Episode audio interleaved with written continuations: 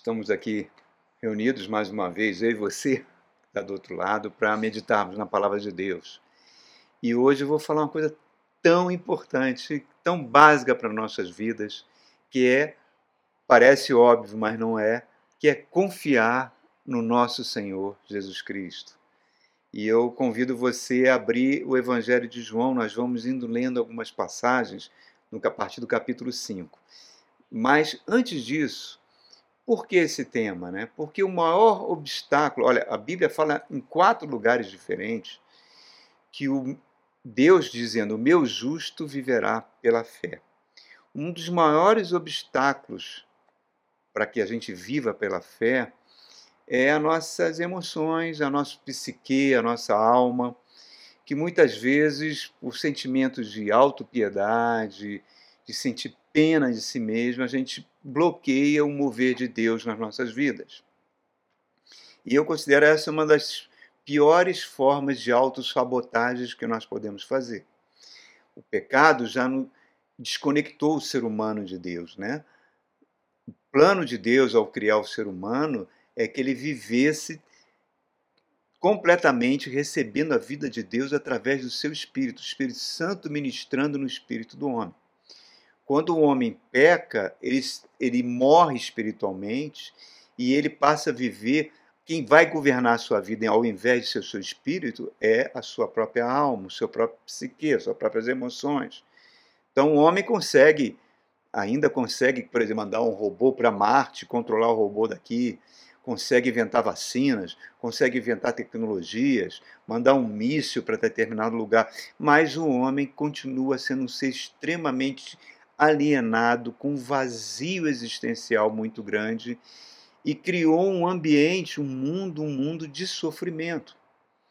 Esse ambiente que nós vivemos, que nós chamamos de mundo, não é uma invenção de Deus, é uma invenção humana. O sofrimento é uma invenção humana. Pois bem, quando Jesus Cristo vem a esse mundo, ele vem para exatamente reconciliar o homem com Deus, permitir que o seu espírito seja recriado e receba a vida de Deus que vem pelo Espírito Santo. Esse é o propósito que, Deus, que Jesus Cristo viu ao mundo. Ele mesmo falou: Eu vim para destruir as obras do diabo, porque a obra do diabo foi exatamente essa: desconectar o homem com Deus e ele morreu espiritualmente. Estaria com morte eterna se Jesus não viesse e nos reconectasse e passássemos a viver agora com a unção do Espírito Santo trabalhando nas nossas, no nosso ver, no nosso viver. Mas ainda enfrentamos problemas de alma, problemas emocionais né, da nossa vida, do que aconteceu conosco, que muitas vezes faz que a gente encare a vida de uma maneira completamente distorcida. Por isso nós precisamos de Cristo, porque um homem sem Cristo, ele é morto espiritualmente. Então quando vem doenças, quando vem lutas, quando vem crises, os homens tentam resolver com as suas próprias forças, com suas próprias. utilizam conhecimento humano, utilizam ciência, utilizam é, religiões, filosofias. Não que eu estou aqui para criticar nada disso, não, não é. Mas isso não tira o vazio que o ser humano tem, que só é preenchido por Deus. E um desses, desses sentimentos que bloqueiam o agir de Deus é essa tendência que nós temos de auto-sabotar a nossa vida por um sentimento de autopiedade. Por isso eu gostaria de usar o capítulo 5 de João, porque nós estamos diante de um cenário, né, um cenário de dor, de sofrimento, que Jesus chega, resolve esse cenário, mas esse capítulo tem verdades espirituais fantásticas. Então vamos juntos, vamos percorrendo nisso e, e por que, que nós devemos cada vez mais confiar em Cristo. Então vamos lá. Vamos pegar João capítulo 5. Primeiro verso fala assim: Algum tempo depois, Jesus subiu a Jerusalém para uma festa dos judeus. Essa frase, Jesus subiu a Jerusalém, ela tem muito significado. Jesus subiu a, a nossa Jerusalém. Jesus entrou na nossa vida. Jesus trouxe a vida de Deus para nós. Jesus, ao trazer a vida de, de Deus para nós, esse é o grande milagre que acontece, que o cristianismo trouxe, o milagre do novo nascimento. Esse milagre faz que a gente passe a receber a vida de Deus. Ninguém vai a Deus sem ser por intermédio de Jesus Cristo. Ele é o mediador da nossa fé. As nossas orações são ouvidas única e exclusivamente pelo sacrifício que Jesus Cristo fez na cruz do Calvário, que abriu o caminho, abriu o acesso ao trono de Deus, ao sangue de Cristo que nos purifica de todo pecado.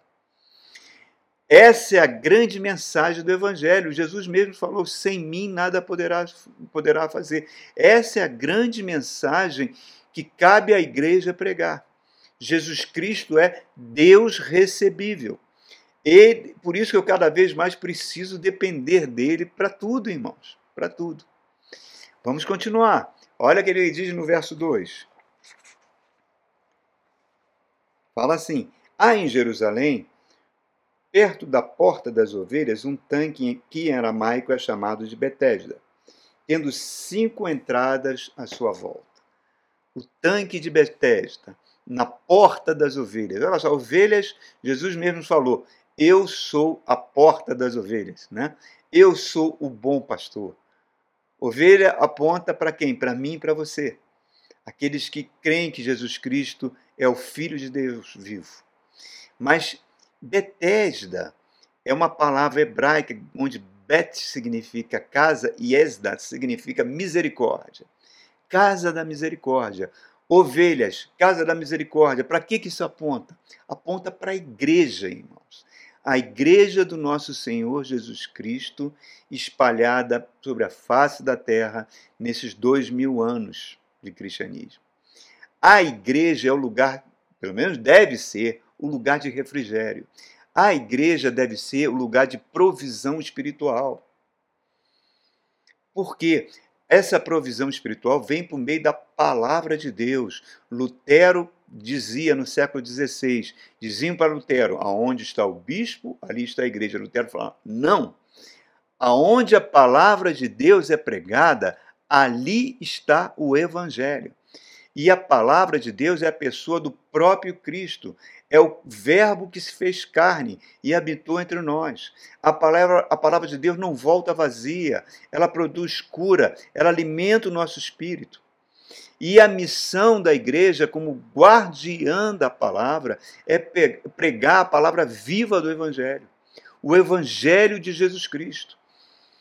A igreja não pode se envolver com política, a igreja não pode se envolver com filosofias, com ideologias senão ela se corrompe, ela se mundaniza, ela se sataniza, irmãos. A igreja só pode pregar o evangelho de Jesus Cristo, a palavra verdadeira. E hoje nós estamos vendo coisas que a gente fica estarrecidos. Por maior que seja o número de evangélicos no Brasil, a gente fica estarrecido com as coisas que a gente está vendo igreja completamente envolvida com política, igreja completamente envolvida é, em negociatas no Congresso, pastores ungindo armas, pastores armados, pastores incentivando aos seus membros que se armem. Onde nós vamos parar? O que, que isso tem a ver com o Evangelho, irmãos? Esse é o Evangelho do nosso Senhor Jesus Cristo? Claro que não. Mas a igreja tem que voltar ao primeiro amor. O primeiro amor é ter amor pela palavra, ter amor pelo evangelho que cura, que transforma. Esse é o grande, essa aí ela vai ser uma Betesda, uma casa da misericórdia, o portal das ovelhas. Vamos agora para o verso 3. Olha o que ele fala. Nós estamos no tema de confiar em Jesus Cristo. Ali costumava ficar um grande número de pessoas, doentes, inválidos, cegos, mansos e paralíticos. Olha que coisa horrível, irmãos pessoas doentes, pessoas inválidas. Isso aí é um tipo de mundo. Né? Pessoas desconectadas de Deus, desconectadas do Cristo, estão doentes, doentes espiritualmente, não só fisicamente, doentes emocionalmente. Por isso nós temos recordes de suicídios, recordes de, de, de consumo de, de remédios de tarja preta, recorde de depressão. Por quê? Porque nós nos desconectamos de Deus. Então, esse verso 3, esse tanque de Betesda, com esse monte de pessoas de sofrimento, com essa dor toda, é, mostra, é um tipo de mundo. Mas reparem, eu estou falando que Betesda é um tipo de igreja. Então, dentro das igrejas também tem pessoas assim. Pessoas espiritualmente cegas para a realidade espiritual. A Bíblia fala que o homem natural não consegue entender as coisas do Espírito Santo, porque elas se discernem espiritualmente. Quando é que eu começo a me desconectar de Deus? É quando eu começo a amar as coisas mais do mundo do que o reino de Deus, que as coisas do reino de Deus. Quando os meus interesses são maiores que os interesses de Deus. Quando eu priorizo os meus interesses, ao invés de priorizar o reino, eu vou me tornando um cego, um paralítico espiritual. A igreja de Laodiceia é um exemplo disso, né? Está lá no Apocalipse. Um, um, uma igreja rica, uma igreja próspera materialmente, financeiramente, Inclusive, houve um terremoto em Laodiceia e eles mesmos não pediram auxílio de Roma para reconstruir a cidade, porque eles falaram: nós temos dinheiro, nós mesmos vamos reconstruir, nós não precisamos de ninguém. Nós somos ricos, nós enxergamos a realidade. Jesus chega para essa igreja e fala: não, vocês são cegos, vocês são miseráveis, vocês estão nus, vocês são mornos.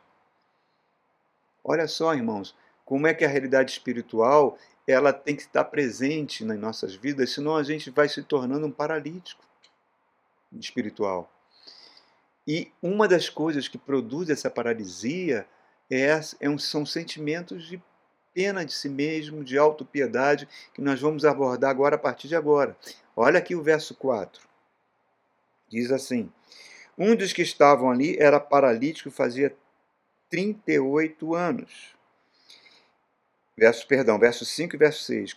Jesus, quando viu deitado e soube que ele vivia naquele estado durante tanto tempo, Jesus lhe perguntou: Você quer ser curado? Verso 7. Disse o paralítico: Senhor, não tenho ninguém que me ajude a entrar na, no tanque quando a água é agitada. Enquanto eu estou tentando entrar, outro chega antes de mim. Olha só, irmãos. Olha a resposta que esse homem dá para Jesus. Né? Primeira coisa, quando a gente confia no Cristo, a gente vai vendo que não existe atalhos espirituais na nossa vida. Jesus mesmo falou: o Evangelho é porta estreita, o Evangelho é caminho apertado. Por quê? Porque o efeito, o objetivo do Evangelho é nos transformar. Transformar no tipo de gente que Deus queria que nós fôssemos quando Ele criou o homem que, que significa um tipo de gente que Deus quer que a gente seja? É um tipo de gente que se parece com Jesus, para que ele seja o primogênito de muitos irmãos. Então, a obra do Espírito Santo em nós não é trazer uma cura física. Uma cura física ela tem tempo de validade, mas sim trazer uma transformação do nosso ser. O apóstolo Paulo fala: transformai-vos pela renovação da vossa mente para que vocês possam experimentar qual seja a boa, perfeita e, vontade, e agradável vontade de Deus para as suas vidas. Porque senão, irmãos, a gente vai ficar que nem esse paralítico, esperando que as águas da vida sejam agitadas por um pseudo-anjo e que um milagre aconteça na nossa vida. Por isso que você vê tantas pessoas, por não priorizarem o Evangelho, por não priorizarem a pregação da palavra, porque é a pregação da palavra que vai produzir a fé em nós, buscar alternativas. Buscam correntes, buscam profetas, buscam igrejas que proclamam sacrifícios de fogueiras, buscam retiros, buscam coaching, águas agitadas que não produz a vida, irmãos, que a vida vem pelo próprio evangelho, pela própria pregação da palavra. E isso muitas vezes acontece o que aconteceu com esse paralítico ninguém me pega no colo, ninguém me leva para essas águas. Reparem, ele estava cheio de pena de si mesmo. E muitas vezes a gente vai desenvolvendo esses sentimentos. E já, por que, que Deus me esqueceu? Por que, que isso aconteceu comigo? Por que, que Deus não ouve minhas orações? E a gente não enxerga que as lutas fazem parte do processo de crescimento cristão.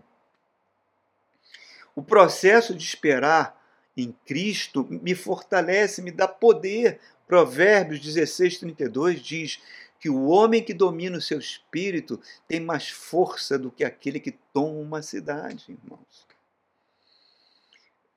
Ao invés de a gente sentir pena de nós mesmos, nós temos que buscar Deus, buscar Cristo, buscar pela oração, pela palavra.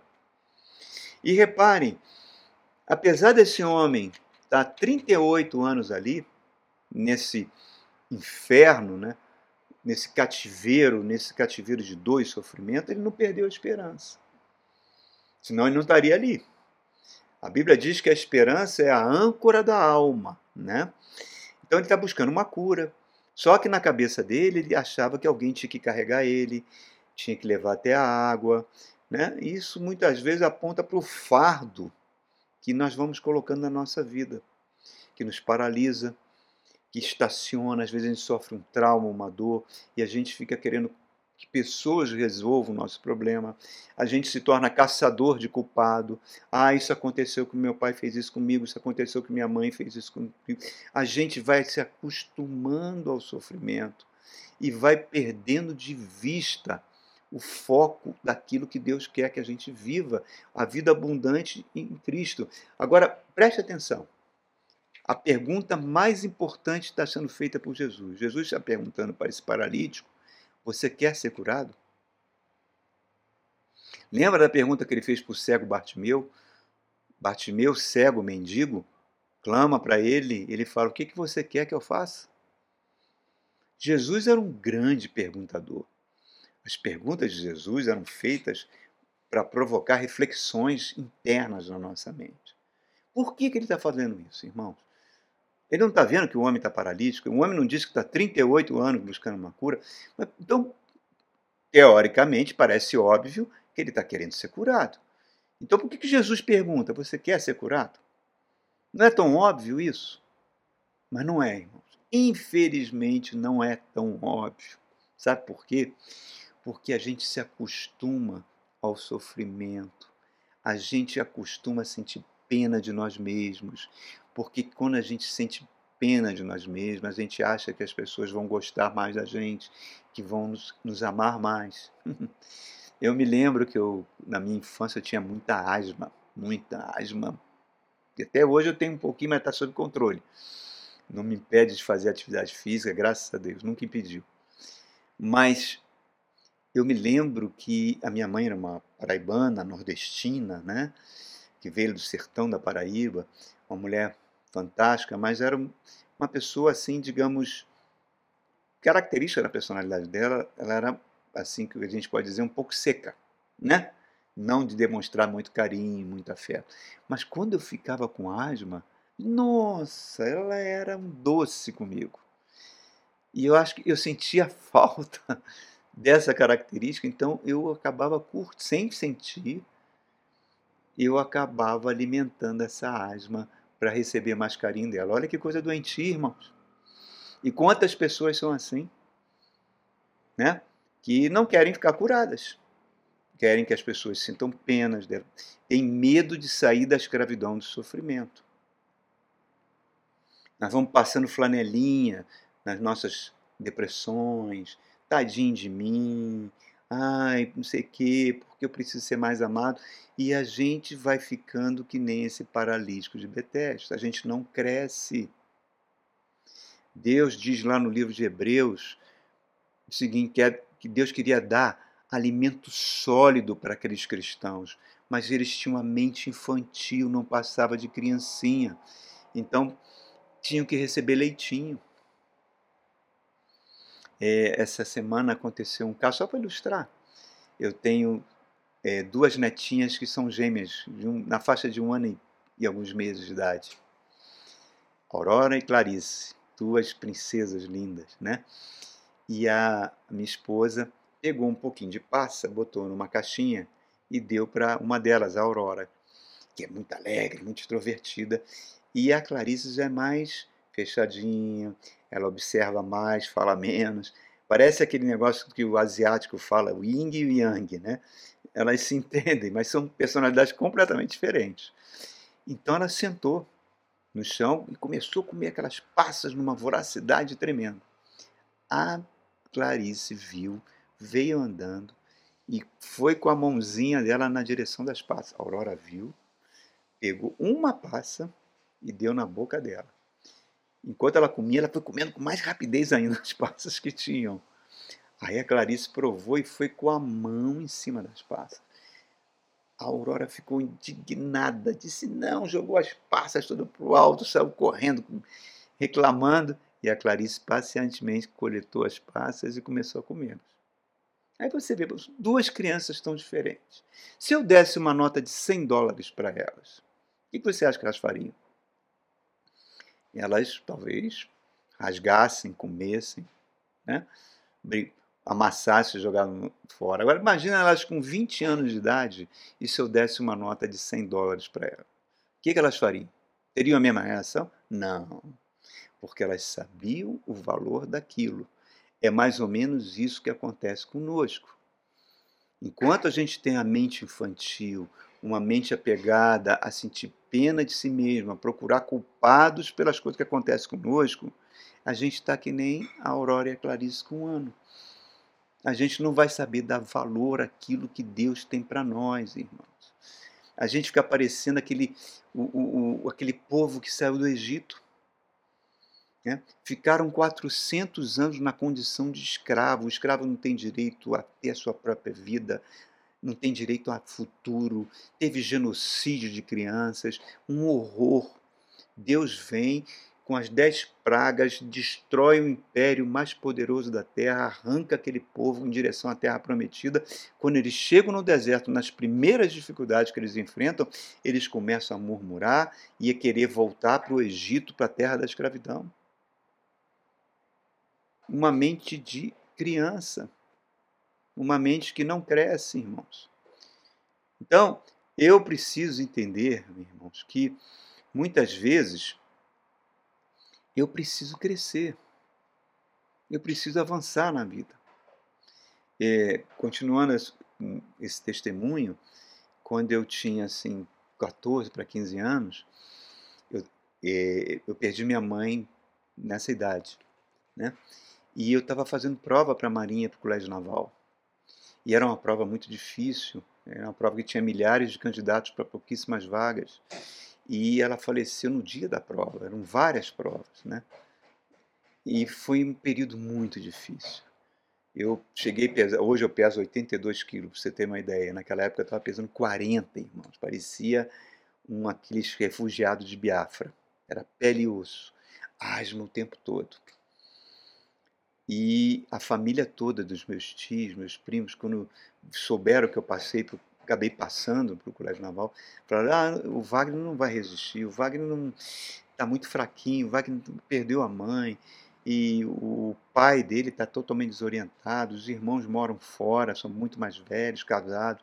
Ele não vai conseguir suportar lá o Colégio Naval, a disciplina militar, ele não tem a menor condição. E eu ouvindo aquilo tudo com os olhos regalados, entendendo que aquilo era uma verdade. E eu tive uma tia, irmã da minha mãe, ela me pegou no canto, me levou e falou assim: Wagner, olha, sua mãe morreu. Seu pai não tem a menor condição de te orientar agora. Seus irmãos moram longe. O futuro para você agora é você ir para o Colégio Naval. É uma excelente escola seguir a carreira de oficial da Marinha. Então, para isso, você vai ter que engolir a sua asma e partir para cima desse desafio. E não sentir pena de você mesmo e não ouvir o que as pessoas estão dizendo a seu respeito. E estou aqui, irmãos. Passei por tudo isso, por tudo isso. Não estaria aqui falando contigo se não tivesse vencido com a ajuda de Deus todas essas dificuldades. Repare, o paralítico fala para Jesus. Jesus pegou ele no colo? Jesus foi levando ele para jogar ele na piscina? Não, Jesus não deu a bola, a mínima bola, porque ele estava falando. Então aí eu entro no outro ponto. Confiar em Jesus Cristo é saber, primeiro, que nossos métodos são falhos, e que, segundo, o sobrenatural vai acontecer. Olha aqui o verso 8 e 9. Verso 8 e 9. Então Jesus lhe disse: Levanta-se, pegue a sua maca e ande. E imediatamente o homem ficou curado, pegou a maca e começou a andar. O dia em que isso aconteceu era sábado. Uma coisa inusitada, um milagre. 38 anos, aqueles, aquelas juntas, aqueles nervos, aqueles artelhos, tudo aquilo teve que entrar em movimento, estava tudo paralisado. Ele se viu curado, uma coisa completamente impossível aos olhos humanos, mas que para Deus não existe impossível contramão daquilo que nós esperamos. Isso é viver pela fé, é esperar o sobrenatural, esperar o inusitado. Isaías 55 fala: Os meus pensamentos não são os seus pensamentos, os meus caminhos não são os seus caminhos. Assim como os céus são mais altos do que a terra, assim os meus caminhos são mais altos que os vossos caminhos, os meus pensamentos são mais altos que os vossos pensamentos. A fé é um descanso.